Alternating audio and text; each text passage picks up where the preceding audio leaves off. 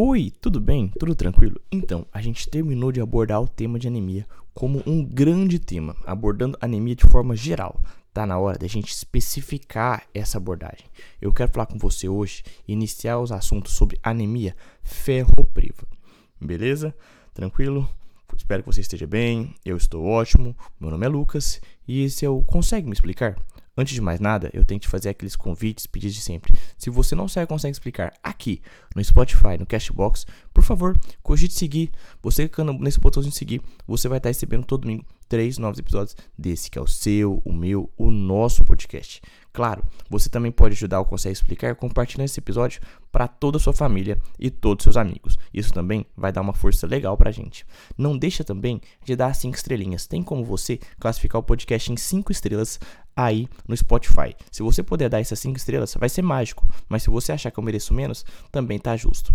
Claro, não posso deixar de mencionar o nosso Instagram. O Instagram do Consegue Explicar é o arroba Consegue Me Explicar. Se puder, siga. Isso vai ajudar e muito no nosso trabalho. Beleza.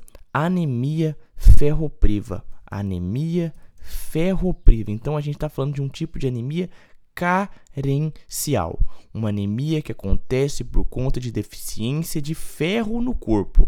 Isso vai reduzir o volume das hemácias, que são as células sanguíneas responsáveis por transportar oxigênio no corpo. Ponto. Então, anemia ferropriva é um tipo de anemia carencial. Ela está junto da anemia pelo, pela carência do folato e do B12. Ela está junto das anemias carenciais do folato e do B12. A anemia ferropriva, então, é por conta da deficiência de ferro no corpo. Isso vai deixar as hemácias com menor volume, microcítica, e a gente vai deixar também as hemácias com pouca cor. Hipocrômica, beleza? Vai diminuir o volume de hemoglobina, que é responsável por dar pigmentação, e vai diminuir o volume das hemácias, o volume geral. Vai deixar a hemácia menorzinha, microcítica. Sem esquecer que a hemácia é a principal responsável pelo transporte de oxigênio no nosso corpo.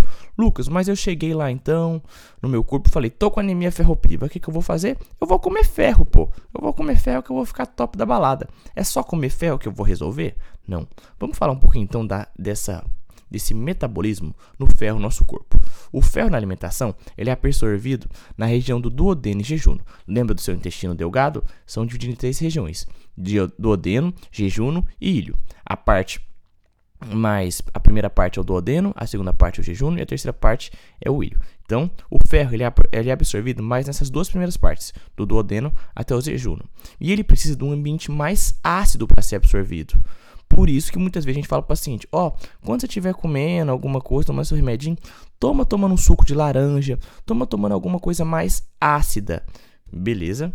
Tranquilo? Por quê? Porque a ideia é que o ferro caia na circulação e vá direto para a medula óssea e faça assim a produção de hemácias, ou seja, a nossa famosa eritropoiese, que depende de várias coisas, como por exemplo, daquele hormônio que sai lá do rim, a eritropoetina. O ferro, ele não consegue andar sozinho pelo nosso corpo. Por isso, ele vai precisar de uma proteína transportadora.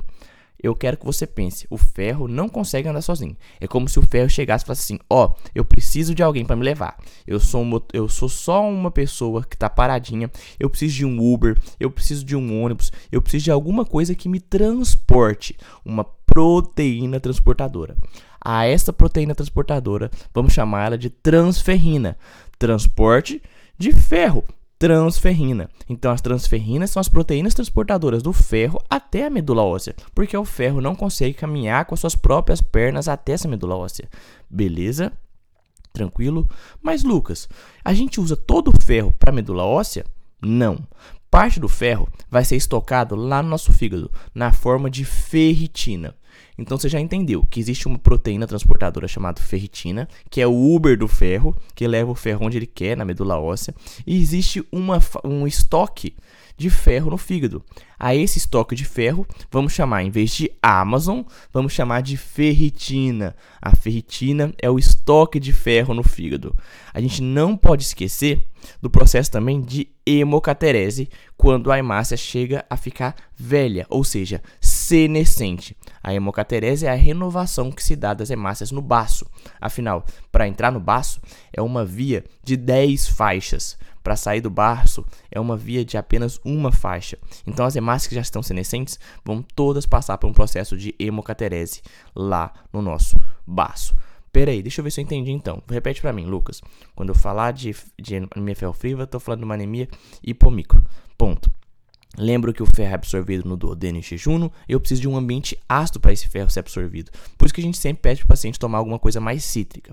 A ideia é que o ferro caia na, na circulação para ir até a medula óssea produzir a hemácia, para produzir a hemácia e fazer a eritropoetina. Mas o ferro não anda por as pernas próprias, então ele liga para um Uber. Esse Uber é chamado transferrina, transportador do ferro. É uma proteína transportadora que leva o ferro até onde ele quer.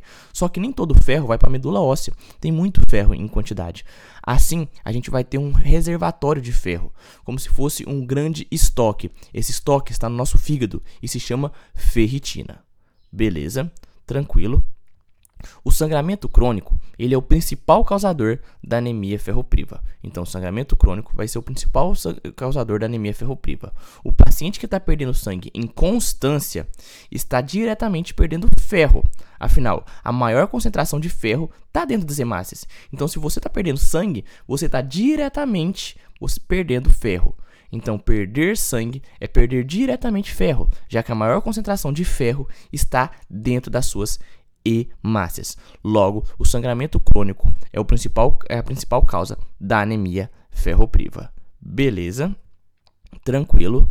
Certo. Outra coisa que é importante a gente saber: a anemia de fato não ocorre no começo. Afinal, o paciente possui um estoque estoque esse que a gente chama de ferritina.